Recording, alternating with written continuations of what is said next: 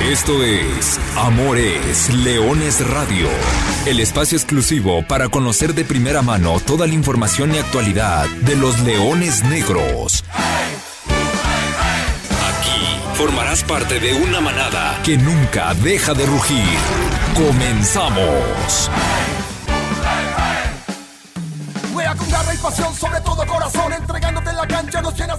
Muy buenas tardes, sean todos ustedes eh, bienvenidos a una nueva emisión de Amores Leones Radio, el programa destinado para platicar de todo lo que sucede con el equipo de la Universidad de Guadalajara, con los Leones Negros, con el equipo que nació grande, que ha terminado ya su participación en la fase regular de la Apertura 2023 y que está en espera de rival para arrancar lo que será la liguilla, la fase final. La quinta de manera consecutiva en la que estará participando el equipo de la Universidad de Guadalajara en esta liga de expansión. Será interesante, será importante ver lo que puede surgir y a ver si la quinta es la vencida. Por lo pronto, en semana de descanso, en semana tranquilo y que hay mucho que analizar en el programa del día de hoy, porque el jueves pasado el equipo de la Universidad de Guadalajara fue, viajó a Celaya y en el estadio Miguel Alemán Valdés se trajo un empate sin goles. Véalo como quiera. Lo negativo es que la UDG deja escapar el liderato general. Necesitaba ganar en Celaya para ser líder general. Pero a costa de este empate ha dejado fuera a uno de sus más grandes verdugos. Y es que ese empate ha eliminado a los toros del Celaya. Y no sé ustedes, pero yo la compro. Y la compro completamente porque dejas fuera a uno de esas cuatro anteriores liguillas, Celaya ha eliminado a Universidad de Guadalajara en dos. Así que en esta despachaste al primero. Si quieren, gusten y mandes, pero a mí me supo ligeramente algo de revancha. No sé. Ya estaremos platicando lo que fue el partido, lo valioso que puede o no puede ser no tener a un rival de este calibre en la fase final y después cómo el resto de resultados dejó acomodado el panorama para la fase final que estará arrancando este jueves. Jueves de play-in. Este inventito. Ya ve que el fútbol mexicano le gusta copiar cosas. Anteriormente copiaban de Sudamérica ¿no? Tema de porcentajes, tabla de cocientes, pocos descensos, proteger a los grandes y demás. Después empezamos a copiar lo del norte, ¿no? Pero ni también copiado, porque copiaríamos lo bueno y tendríamos estadios llenos, espectáculos buenos, bla, bla, bla. O sea, copiamos algunas cosas. Y ahora estamos copiando de otros deportes. Eh, hágame usted el favor. De otros deportes, sí, porque el invento llamado play-in fue una cosa que la NBA inventó para solventar el tema de la pandemia. Ahora lo pondré en contexto más adelante porque hay muchos temas de que platicar. De qué partido va a salir el rival de Universidad de Guadalajara, de eso platicaremos y de muchas cosas más. Por lo pronto, yo soy Arturo Benavides, le agradezco el favor de su atención. Saludo con mucho gusto a quien me acompaña en cabina, profesor Carlos Alberto Valdés. ¿Cómo andas? Buenas tardes. Hola, ¿qué tal, Artur? ¿Cómo estás? Muy buenas tardes a ti, a toda la gente que ya nos escucha. Listos para platicar de este empate que normalmente todas las igualdades que se terminan consiguiendo tienen lecturas muy, muy particulares. A veces un empate puede saber a victoria, a veces puede saber a derrota, y hoy me parece que estamos en un punto medio que cuando menos yo no recuerdo que Universidad de Guadalajara haya llegado a un escenario tan imparcial, porque has dejado ir la posibilidad de, de, ser el líder general de la competición, algo que tampoco se da todos los días, pero a cambio, como ya lo decías, has dejado en el camino a un equipo como Celaya, que venía como un tiro, venía de tres victorias consecutivas, ya estaremos analizando este empate, pero a mí me llama poderosamente la atención cómo esa sensación durante el partido, cómo esa sensación post el partido y prácticamente a una semana vista, termina por ser tan diferente desde la óptica con la cual se comience a ver este resultado. A partir de ahí, hablar de la cantera melenuda, otra semana espectacular, me parece que una de las mejores en la historia reciente de estos combinados, ya estaremos platicando el por qué y ya estaremos opinando de este famoso tema del, del play-in, que yo solamente quiero apuntar un tema no sé la necesidad que globalmente tiene el fútbol por querer modificar modelos del que en estos momentos y después de 150 años es el deporte más seguido en el mundo. Yo no sé cuál es la necesidad de inventar, de modificar, de tratar de encontrarle tres pies al gato, del que repito, no es un deporte en consolidación, no es un deporte que está ganando adeptos, es el deporte más practicado, el más jugado, el más visto, el que más dinero genera, el más globalizado y se está volteando a ver modelos de deportes regionales, con todo respeto para el básquetbol, con todo respeto para todo el deporte americano, que vaya, vaya que, que, somos aficionados en especial al béisbol, pero qué necesidad, de verdad, qué necesidad hay de manera global, no solamente Liga MX, no solamente Liga de Expansión, de manera global, porque ya lo estaremos viendo en la próxima UEFA Champions League, de quererle mover a una fórmula que no solamente ya funciona, sino que tiene funcionando 150 años torneos, el de arriba gana, el, de, el segundo califica, el tercero va a otro torneo, los tres de abajo descienden, eh, eh, el mejor de la categoría de abajo sube, o sea, no tiene mucha ciencia, se hacen una copa, juegas en las dos casas, ida y vuelta, el que meta más goles pasa, el empate penal, o sea, no debería haber tanta ciencia, pero parece que la tienen que ver. Vamos entrando en temas, si les parece, y si nos acompañan en esta en esta aventura y en esta edición de Amores Leones de Radio para platicar lo que nos ha dejado la jornada número 15. Y bueno, lo que sucedió es que el jueves pasado los Leones Negros se metieron a la cancha del Estadio Miguel Alemán Valdés, de donde salieron con el segundo lugar de la tabla general después de un empate sin goles en un partido en el cual sucedieron pocas cosas, ¿no? Tal vez, ¿no? Fue un partido difícil de ver, digamos de alguna manera vamos siendo, vamos siendo sinceros, el primer tiempo fue difícil de ver, el segundo tiempo le llegó la, urgencia al cuadro de Celaya y en esa urgencia, pues bueno, empezó a, a, ir hacia adelante, por ende a dejar espacios, Leones Negros lo pudo ganar, sí, Leones Negros lo pudo perder, también, tal vez, me parece que no hubo tantas claras en, el encuentro. Y al final se firma un empate sin goles que a Universidad de Guadalajara, repetimos, lo deja con 27 puntos, su mejor cosecha en la historia de la Liga de Expansión. Segundo lugar en la bolsa, otra vez segundo lugar con más un par de torneos y en espera de conocer a su rival en los cuartos de final. Pero para mi gusto y lo más importante de todo, dejaste fuera de la contienda a unos toros del Celaya que venían levantando el vuelo y que no dejan de ser un rival incómodo, por decirlo menos. Sí, y aquí hay que meter en la conversación todo el contexto que había alrededor de este partido, porque Leones Negros llegaba con cinco partidos sin ser capaz de cerrar el cero atrás. Lo terminó consiguiendo, lo terminó logrando el conjunto de Luis Alfonso Sosa, que hila su tercer duelo sin caer en lo que va de este tramo final o en lo que fue el tramo final de la competición. El primer, el primer partido en el que finalmente no recibe gol de Celaya en los últimos enfrentamientos directos, lo cual te termina dando esa impresión, repito, de que fue un resultado aceptable. ¿Por qué? Porque era un conjunto enrachado al que tenías que enfrentar, porque lo hacías en calidad de visitante y porque a partir de esa lectura te da como resultado que Leones Negros deja en el camino al conjunto de Celaya. Un duelo en el que me parece que la postura de Universidad de Guadalajara siempre fue muy clara, que pasaran pocas cosas y terminaron pasando muy, muy pocas cosas.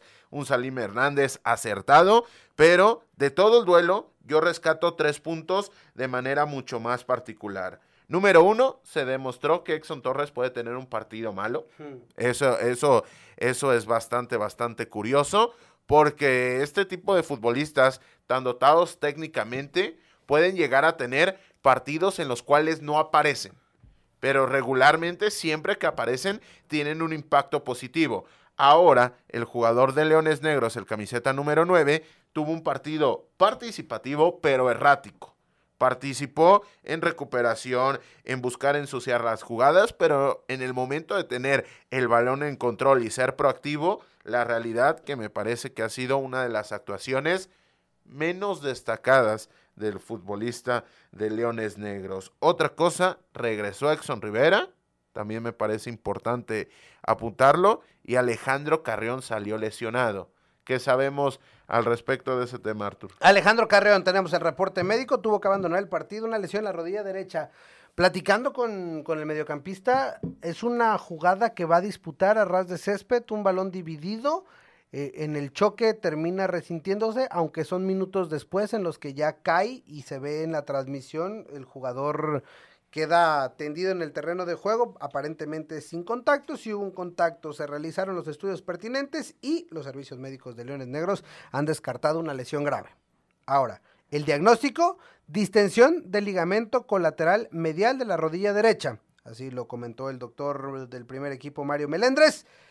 Lo bueno es que nos dice el doctor que hay que manejarlo con antiinflamatorios, con fortalecimiento y que al día de hoy presenta el 50% de mejoría y que es muy probable que pueda tener participación en cuartos de final en la serie. No sé si en el partido de ida habrá que esperar el tema de las fechas, pero por cómo ha ido evolucionando, seguramente el ánimo del propio Carrión le debe de ayudar para estar bien, pero se libró el tema de la gravedad de la lesión y pareciera que podrá estar él junto con el resto. Lo decías, Edson Rivera jugó cuatro cinco minutitos, tuvo un choque, cayó al césped, se vio bien, ganó confianza. Tal vez nos hubiera gustado, porque lo platicamos de la semana antepasada, un poco más de minutos, pero ya está disponible, ¿no? Ya está de regreso y está ok para la liguilla. Y finalmente el otro caso, el de Ulises Torres, que de repente se perdió el juego contra Tapatío y que ahí está batallando con un tema de pubalgia, lo han tenido el área de rehabilitación controlado, ha jugado, jugó 90 minutos, no presentó molestias, lo tienen por ahí con, con entrenamientos limitados durante la semana y esperando, esperando que ante este escenario el cuerpo técnico tenga plantel completo para enfrentar la fase final. Y lo de Ulises Torres es llamativo porque en un tramo muy corto de tiempo, de domingo a jueves, tuvo actividad durante muchos minutos y el que no haya quejado una recaída es importante, pero cuidado con este tipo de lesiones de tendones porque son demasiado, demasiado quisquillosas. Vamos a ver cómo llega el conjunto universitario. Repito, muy, muy destacado el hecho de dejar en el camino a Celaya, que ya era otro Celaya, pero... ¿Revancha o no revancha? Yo creo que sí, yo creo que sí, porque en tu caso, cuando menos, no revancha de lo último que hemos vivido, pero sí de esa liguilla del 2019, o mejor dicho, esa búsqueda de liguilla del 2019 cuando fuimos al Miguel Alemán Valdés, necesitabas ganar, finalmente empataste, y te quedaste fuera. Ah, te fuiste muy atrás. Yo, yo, yo, tenía frescas las memorias de las últimas dos eliminaciones. Claro, aquel último partido que nos fuimos en caravana, en caravana melenuda al Miguel Alemán Valdés. Y, y, bueno, pues sí, dulce revancha. Lo que, lo que sí que tenemos que decir es que pues se mantiene la hegemonía, ¿no? De los toros. O sea, Ocho años sin caer ante UDG en el Miguel Alemán Valdés y en la Liga de Expansión ya son siete partidos. No solamente sin que Leones Negros pueda derrotar a Celaya, sin, que le pueda meter gol a Celaya Leones Negros. O sea, veo, sigue la hegemonía, pero bueno, ya los echamos. por, esta, por este tipo de estadísticas es como decimos, bendito sea mi Padre Dios que no están. La última anotación y victoria de los Leones Negros ante los Toros de Celaya se dio en la ida de los cuartos de final del Grita México Apertura 2021. Desde entonces son dos empates, cinco derrotas, diez goles en contra y dos eliminaciones en liguilla el señor Benavides estaba casando. Recién casado estaba, recién casado estaba. Mira, ha pasado casi dos años desde ese último gol de Leones Negros y muchos partidos, ¿no? Señal que te los has enfrentado muchas veces en estos últimos dos años. Evidentemente, dos enfrentamientos en liguilla están ahí. Bueno, más reflexiones de lo que deja esta fase regular y sobre todo el último partido. Yo me quedo con un tema que no sé si es de... Ahora me dirás, profe, ¿qué tanto nos debemos preocupar, alertar de esto? Los Leones Negros cerraron el torneo con seis partidos sin anotar gol. Un número que contrasta si vemos los 28 goles anotados, ¿no? Es decir, los 28 goles anotados son lo más que ha anotado Leones Negros en la historia de sus torneos desde que reapareció la franquicia en 2009. Pero también es uno de los torneos en los que más juegos tiene sin marcar. Es decir, de 14 partidos, en 6 te fuiste. Lo que quiere decir que los 28 goles cayeron en un lapso de ocho juegos. O sea, en ocho juegos metiste 28, en seis no hiciste ni uno. No sé qué tan preocupante es. Eh, el último torneo en el que fueron más juegos sin, sin anotar, y, y vaya esta comparativa, en el Guardianes 2021, torneo que Leones Negros no califica, fueron siete partidos sin anotar gol. Pero en ofensiva hiciste solamente 11. O sea, es decir, era una ofensiva que le costaba mucho anotar, anotar. Ahora no, es una ofensiva que anotó demasiado, pero digo, para efectos prácticos, 60-40. 60% de los partidos metiste gol y metiste a racimos, y en el 40% de los partidos no metiste gol y, y pues ahí está la... eh, Pues, ¿Cómo lo analizamos? A mí me parece que es una cuestión de estilo. Es una cuestión de la manera en la cual ataca el equipo de Luis Alfonso Sosa. Demasiado en bloque. Pocos, pocas notas discordantes en este punto o pocas notas altas en cuanto a individualismo. ¿Por qué? Porque es un conjunto que busca aglutinar mucho juego en tres cuartos de campo, pero necesita de generar cierto volumen de juego para poder conseguir las anotaciones, porque más allá de que Leones Negros en muchos encuentros en los cuales sí ha notado, la realidad es que tampoco es que Leones Negros en la primera marque. Necesita generar alguna previa, algún esbozo. Esto es natural, pero esto también es una lectura de lo que se va terminando dando. Y esto eh, termina involucrando también a las características de sus jugadores. Repito, el no tener un 9 al uso, un 9 de toda la vida, te puede condicionar en ciertos escenarios en los cuales terminas ganando por muy poco o terminas quedándote corto por muy poco, pero en el momento que va de cara, ha demostrado este equipo que puede ser capaz de ser lacerante sobre el rival. Yo aquí, esta, esta condicionante y esto que mencionas, Arthur, yo lo llevaría hacia qué forma de Leones Negros te gustaría ver en la, en la fase final. ¿Con qué actuación de Leones Negros te quedas? ¿Con el 5 a 0 contra Lebrijes? ¿La victoria contundente contra Venados? Esta, esta pregunta, y es fútbol ficción, pero ¿qué forma? ¿Cuál crees que haya sido la nota más alta de Leones Negros? Ojo, ya no de cara a una temporada regular, sino a un torneo corto, a un torneo por el que vas por seis partidos, seis victorias, seis marcadores globales que te den la oportunidad de seguir avanzando. Obviamente que lo ideal sería esos partidos caminando, ¿no? Eh, eh, eh, el de Venados, eh, entendiendo que eso será muy difícil, si no es que casi imposible que te pasen a liguilla. Quiero ver la versión de Leones Negros contra Mineros. Una, una versión de un equipo que lo hizo bien, que lo sufrió, pero que lo supo ganar, ¿no? A pesar de todos los eh, momentos. Esa yo que es la versión que me quedo. Y hablando de ese partido en particular y sobre todo de los nombres propios, los hombres de hierro de Universidad de Guadalajara en esta fase regular.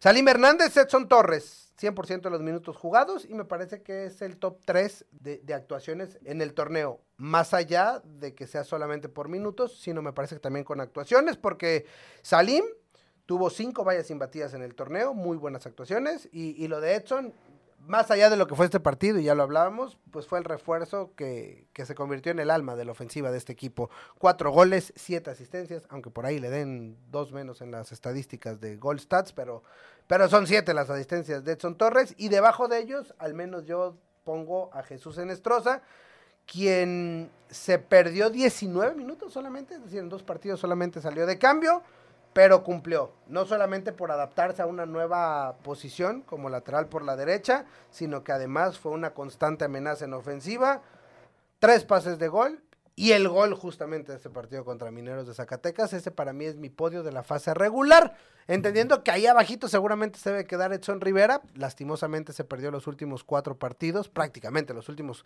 casi los últimos cinco, ¿eh? porque en el juego en el que abandona el terreno de juego lo hace el minuto 30 y en el de Celaya pues jugó cuatro minutos. Entonces Edson Rivera creo que debería estar ahí arriba, pero bueno, se queda bajito de este podio de fase regular. Sí, yo me quedo con esos tres nombres. Yo, yo poco puedo añadir, más allá de que hemos sido muy puntuales al mencionar que lo de Exxon Torres ha sido fundamental. Esa capacidad que tiene para generar que pasen cosas termina siendo oro puro para Universidad de Guadalajara. Lo de Jesús Enestrosa, partido sí, partido también. El rival termina diciendo es que tienen al mejor lateral por derecha de la división. Tienen al mejor lateral. Ha habido quien haya dicho que tienen al mejor lateral de manera indistinta. Y no es lateral. Y no es lateral. Entonces, esta cuestión y la adaptación que ha tenido, porque ya no, ya no tiene tantas lagunas en el momento de defender. Y esto puede ser muy fundamental para el conjunto de Leones Negros. Y del otro lado, Salim Hernández, cinco clean sheets, es decir, te termina asegurando el cero en la tercera parte de los partidos. Esto me parece que tiene que ser premiado de alguna manera. Y más allá de que no me parece que sea la línea más potente de Leones Negros, estadísticamente y los registros te dicen que le tienes que dar algún lugar dentro del podium de lo mejor de la temporada regular. Pero Arthur, ¿qué calificación le pones a estos Leones Negros en fase regular? 8.8.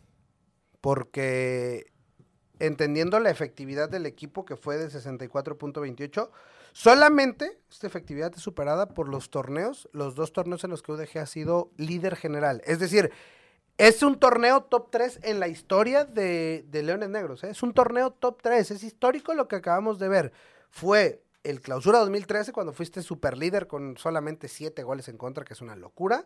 El torneo donde fuiste super líder jugando en un fútbol espectacular y con una gran ofensiva, que fue mejor, mejor esta ofensiva. Y ahora este torneo, que además terminas invicto como local, que en esos últimos dos torneos no lo lograste. Es decir, es el tercer mejor torneo en la historia de Leones Negros. Tal vez, es más, 9.2, ¿eh? O sea, sí, sí, arriba de Arriba del 9. No es perfecto, no es el ideal, pero sí top 3. Sí, yo me quedo a la mitad de eso, con un 9.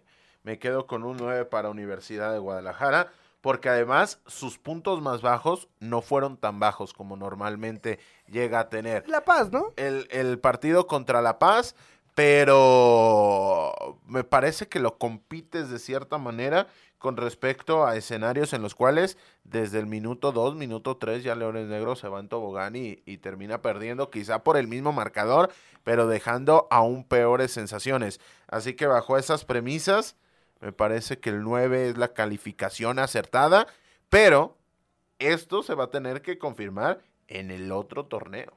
En el que importa, en el que vale y en el que va a buscar el título. La liguilla. Una liguilla que arranca para efectos de la liga de expansión este jueves con el invento del play-in. Ya dijimos lo que pensamos acerca de, de este nuevo formato, lo explicamos. Del 1 al 6 de la clasificación ya están en la liguilla. El 7 contra el 8, en este caso el Atlético Morelia y los Venados de Mérida, se van a enfrentar este jueves a las 7 de la tarde. El ganador va a enfrentar a Universidad de Guadalajara, será el rival. Es decir, habrá que tener mañana la televisión encendida y ver quién será el rival de Universidad de Guadalajara. Este jueves a eso de las 9 de la noche lo sabremos. Partido a 90 minutos, se juega en la casa el mejor ubicado, es decir, en el Estadio Morelos. Y el Atlético Morelia, que cambió de técnico, estará recibiendo a unos venados que arrancaron bien, que fue un sube y baja, ¿no? Durante la temporada. Después, le dan una segunda oportunidad al noveno y décimo de la clasificación. Ellos se enfrentarán también este jueves, Correcaminos contra La Paz en Ciudad Victoria. El ganador de ese segundo juego tendrá que enfrentar al perdedor del primer juego. Sí, no me diga por qué. O sea, tenemos una segunda oportunidad para el perdedor. Pues sí. Y ese partido será confirmado oficialmente el próximo domingo 12 de noviembre a las 5 de la tarde. ¿Ok? Entonces, el que gane de Morelia Venados es el rival de Leones Negros. El que pierda tiene que jugar contra el ganador de Correcaminos contra Atlético La Paz. Y de ese, el que gane, el próximo domingo, será el rival de Cancún. Y con eso quedarán definidos los cuartos de final, partidos que ya tenemos por ende, los otros rivales, ya se sabe quién va a jugar. Se jugará entonces el que fue tercer lugar, Atlante contra el sexto Cimarrones y Mineros contra Tepatitlán. Esos dos juegos ya están confirmados. Así se jugará la liguilla de la Liga de Expansión MX. Repetimos, el play-in, el rival de la Universidad de Guadalajara, Atlético Morelia o Venados. ¿Quién te gusta, profesor? Venados, Venados. Me parece que acorde a lo que dice la, clasificación, quien lo fuera a decir, el séptimo es el más difícil. El séptimo es más difícil que el octavo, que el noveno y que el décimo. ¿Crees? O sea, hay que recordar, Atlético Morelia cambió de técnico, Atlético Morelia trae un mundo de, de temas alrededor, probablemente trae nombres. Esa, me parece que ese es el, el meollo del asunto.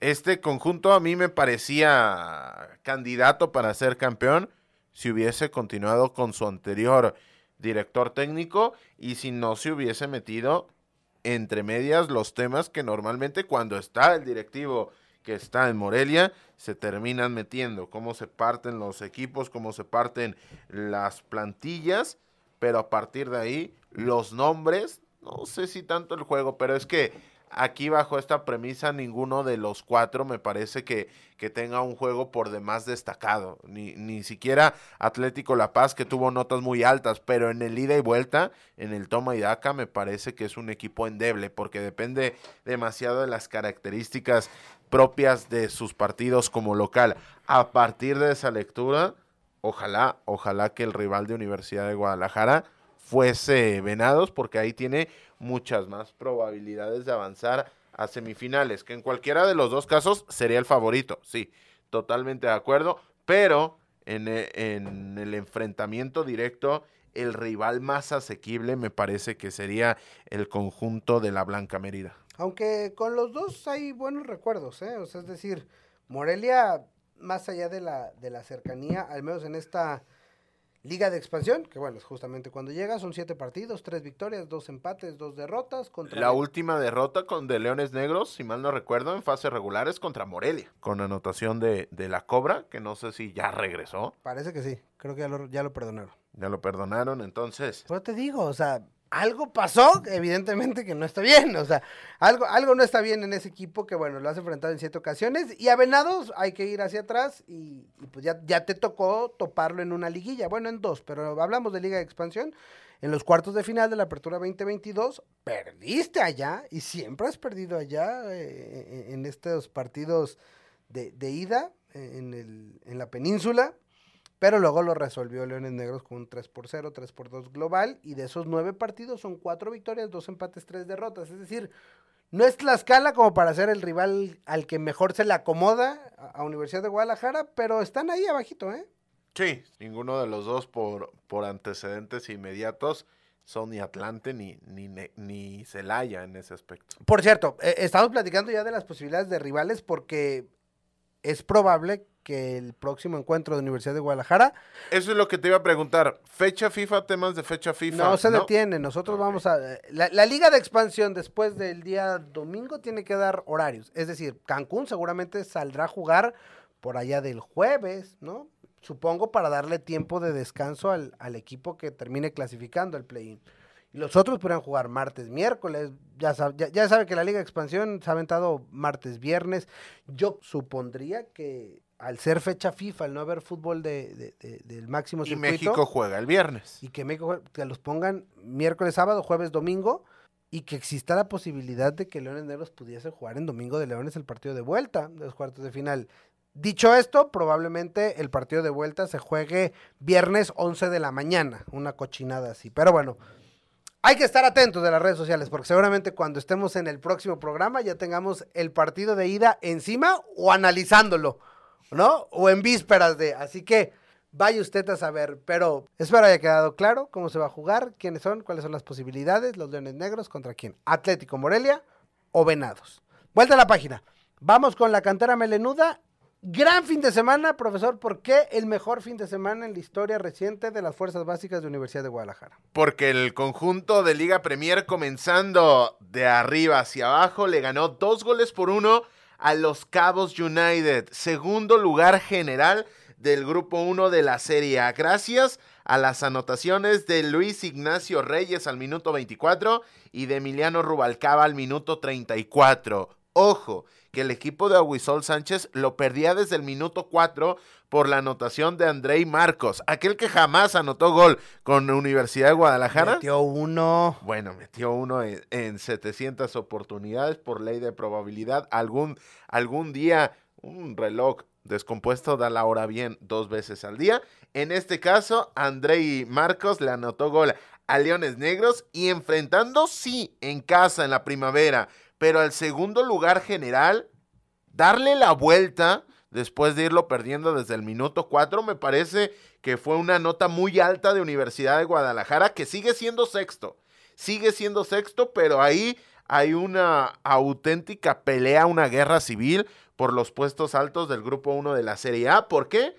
Porque tiene los mismos puntos que el tercer lugar y está uno por debajo ya de los Cabos United. Entonces se mete en la conversación de manera potente para ir por ese boleto a la Copa Conecta y que estos Leones Negros estén compitiendo en la parte alta, me parece que es digno de destacar y ya no solamente que le gane a los que les tiene que ganar, sino que ya compita y gane a los primeros clasificados. Ya es anecdótico lo que decíamos en la, hace un par de meses, que ya superaron lo hecho el torneo pasado, no, ya, ya están compitiendo. Ya yo creo que si sumas lo de los dos últimos años, ya más o menos debe estar similar la cosecha de puntos de este conjunto de Aguisol Sánchez. Está compitiendo, compitiendo muy bien. De Chihuahua es Los Cabos y luego están empatados Durango, eh, Leones, Negros y Tecos, ¿no? Así es. En esa carrera por la Copa Conecta. Copa Conecta que también se visualiza, aunque todavía falta un ratito, en la Liga TDP porque los Leoncitos Negros, los que dirige Raúl Rico, volvieron a ganar, siguen invictos y son líderes de su grupo ya son líderes de su grupo, son líderes de las filiales a nivel nacional de la Liga TDP y son tercer lugar de la zona norte en todo el cómputo de equipos. Es decir, de 100, 110 equipos, Leones Negros es el tercer clasificado por porcentaje. Primeros del grupo 13, primeros de las filiales, lo repetimos porque le ganaron, en este caso, tres goles a cero a Salamanca. Doblete de Tenoch Barba, quien anotó al minuto 14 y al 90. Y entre medias, Farid Morales, los que han sido los nombres propios de este conjunto de Raúl Rico, 23 unidades. Va a enfrentar el viernes a las 11 de la mañana en el Club La Primavera, es decir, repite como local al equipo de Procam, dirigido por un tal Carlos Arnoldo Salcido, lugar número 6 de la clasificación para el medallista de oro en Londres 2012 13 puntos para el conjunto hoy avecindado en el oriente de la ciudad. Oye, y ese viernes también por la tarde, bueno, por la noche, los Leones Negros Premier estarán visitando a los Alacranes de Durango. Duelo estelar, duelo interesantísimo, 27 contra 27. Ricardo Rayas contra Josué Leones Castillejos. Negros, Josué Castillejos, quien levantó los dos títulos con Universidad de Guadalajara hace 10 años finalmente se vuelven a topar los dos personajes a un equipo de, Leones Negros. Ojo que viene un tanto capa caída el cuadro de los alacranes, pero sigue teniendo nombres bastante reconocibles de su anterior etapa por, por la liga de expansión, es decir, de una categoría superior. Oye, y no nos quedamos solamente con la liga TDP y la liga Premier. Vamos, si quieres, un poquito más abajo porque esta semana arranca la liguilla ya en la cuarta, quinta, sexta y séptima división. En cuarta y quinta, Leones Negros, los cuartos de final son a un partido. Estarán enfrentando a las fuerzas básicas del Toluca. En sexta división, partidos de ida y vuelta. Las idas serán en Tezistán en sexta división, en Aguascalientes en la séptima división y el sábado los partidos de vuelta. El sábado, si se quiere dar una vuelta si quiere estar al pendiente de la cantera melenuda y de su accionar, en el tecnológico, allá en las instalaciones del tecnológico de la Universidad de Guadalajara, desde las 9 de la mañana, 9, 11, 1 y 3, los cuatro partidos de cuartos de final. La próxima semana le contamos cuántas semifinales habrá, porque hay que recordar que el año pasado, que el torneo pasado todas fueron finales. Profesor Carlos Alberto Valdés, gracias. Gracias, Artur. La próxima semana con más y mejor. Yo soy Arturo Benavides. A nombre de todo el equipo de trabajo, le agradecemos a Ángel Pérez en los controles, a Brian Marcas en la producción. Simplemente le recuerdo que goles son amores y amor es leones. Buenas tardes, buen provecho. Y arriba los leones negros. Hasta aquí llegamos. Gracias por ser parte de esta manada que nunca deja de rugir. Los esperamos el próximo miércoles en Amores Leones Radio.